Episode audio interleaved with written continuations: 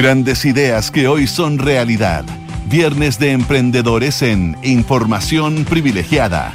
Auspicio de Copec Wind, la plataforma de nuevos negocios y venture capital de Copec. Déjame decirte, ayer estuvo acá Leonardo Lubetich de Copec Wind. La escuché, extraordinaria. Extraordinaria entrevista, demasiado comentada. La gente me escribía y me decía, yo quiero trabajar en Copec. Te lo quiero ser como ustedes. Gente, gente joven que le encantó la entrevista, lo que, están el, el, doctor y el licenciado pasaron por Sí, pero muchos años atrás. Aunque tenía el bichito, siempre lo ha tenido de la consistencia estratégica. El cliente está primero y mover una compañía tan grande como esa, siempre en la misma dirección, es un logro notable.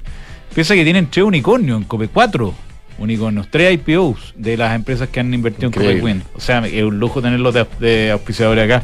Y, y un lujo también nuestro invitado acá, está eh, partiendo, ¿ah? pero, va a llegar a ser un unicornio. ¿Por qué no lo presentas tú ahí bien para. Nicolás Sclavos, y perdona si dije mal tu apellido, Nicolás, él es fundador de E-Dark Store. ¿Qué tal? Todo, todo bien dicho, el apellido y, el, y la empresa que también. Bien. Y Dark Store. Es todo difícil, el negocio es bueno. ¿ah?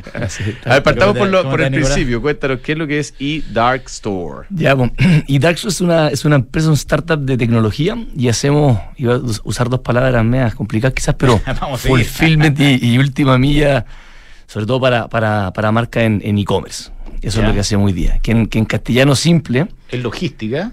Exactamente. En castellano simple lo que hacemos es, nosotros tenemos el, stock de nuestras marcas y los en nuestra bodega y los conectamos a, la red de e-commerce del mundo en definitiva y les permitimos hacer entrega de despacho en, en dos horas, same day, next day, irse a México, etcétera. Ya, o sea, esto es Dark Store. Ah, pero espérate, espérate. Porque está el concepto de Dark Kitchen y este concepto de Dark Store, ¿no? El caso de negocio específico, cuéntanos. Y si, si, quieres mencionar un cliente, no hay problema. Ya, por, ejemplo, Samsung. Entonces nos pasan, nos pasan los, algunos celulares, ¿cierto? Nos pasan parte de su inventario. Nosotros conectamos, nos conectamos su e-commerce y a todos sus canales de ventas digitales. Eh, y Ustedes almacenan los productos. Exactamente, lo tenemos almacenado. Y nosotros cuando tú eh, compra un e-commerce. Compra, te metes a la página, compras eh, y te llega a tu casa. Nosotros hacemos todo lo que está después de ese clic, en definitiva. Entonces llega a tu casa horas. Tú decís, qué increíble esto, cómo sucedió que me. o sea, yo me compro un teléfono Samsung en la página y me llegan dos horas a mi casa. Y ustedes son los que operan todo eso detrás. Exactamente. Y así con, con, múltiples marcas. O sea, Vestua, por ejemplo, que entiendo que lo, lo conoce, podría, muy bien, podría perfectamente hacer algo, hacer algo similar. Ah, están haciendo negocio ya. No, claro.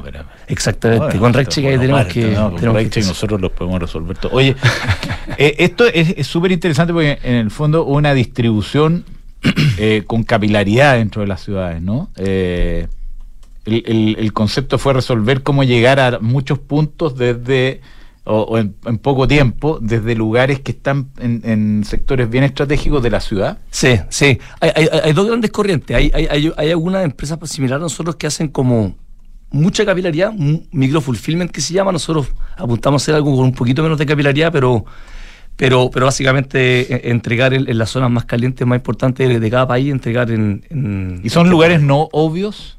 Son lugares no obvios. Ya, lugares que de alguna manera lo reciclaron para poder cumplir esta función. Tú, tú, tú, posiblemente has pasado varias veces por, por nuestra bodega y no, no, te diste cuenta. cuenta. Mm. Oye, y me dijiste algo de México. Están no solo en Chile, entonces. Estamos en Chile y en México. Sí. Chile y México. Sí. Y me imagino que los productos de Chile no se van a México, ¿o sí? ¿O también hacen o sea, eh, interpaís? Sí, no, sí. o sea, tenemos. Cross docking. Claro, claro, claro. Eh, no, México nace porque, porque nuestro marca, obviamente, México es un mercado gigante y nosotros nos constituimos en México y dijimos, bueno, si quieren testear los mercados, a través nuestro.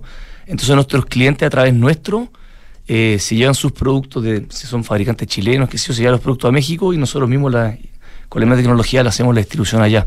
Entonces en un mes puede estar vendiendo en, probando el mercado en México. Pero y siempre, eh, perdona Gonzalo, siempre eh, lo que se llama white label, o sea, en el fondo el cliente final nunca sabe, entre comillas, que ustedes estuvieron involucrados. sí, salvo por la caja de repente, porque nosotros, nuestra filosofía es no aparecer en la experiencia de compra. Nosotros queremos que esa experiencia de compra sea de la, sea de la marca. y eso lo hacemos de punta a punta, o sea, no, aparecemos en el e-commerce, no aparecemos en, los tracking del, despacho de los productos, eso está todo con white, white el, en el sistema postventa, es todo, ojalá nosotros que no, que no aparezcamos. Ahora, si el cliente no nos pasa el packaging, va obviamente a llegar una cajita con nuestro, con nuestro logo. Ahí nos van a, nos van a descubrir. Oye, eh, este tiene que ser un negocio de una complejidad bien, bien importante. ¿Por qué no te cuentas un poco qué es lo que hay detrás, cómo funciona? Eh, ¿Cómo partieron? el manejo y cómo partieron también. Ya, pues a ver, em, todo esto parte hecho con un socio mío que lo podrían invitar, bien interesante, se llama Pier Paolo Colonelo, que él tiene ah, dos. No, pero si lo acá. Ah, listo, listo, bien. Lama. Lama y Wild Foods. Mucho, mucho pelo. Ah. mucho pelo, medio, medio, se viste medio excéntrico. Grupo Wild. Grupo Wild. Él, es bien wild y creo que hace honor a su, a su marca, sí.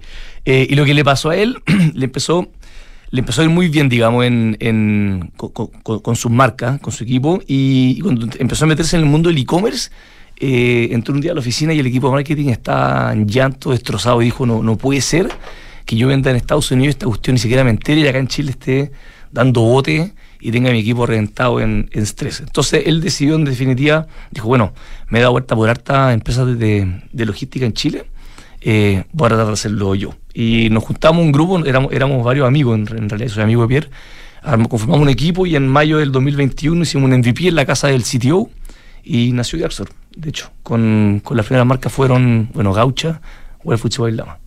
Sí. Y así nace, bueno, y ahora ya, ya tenemos casi dos años y medio.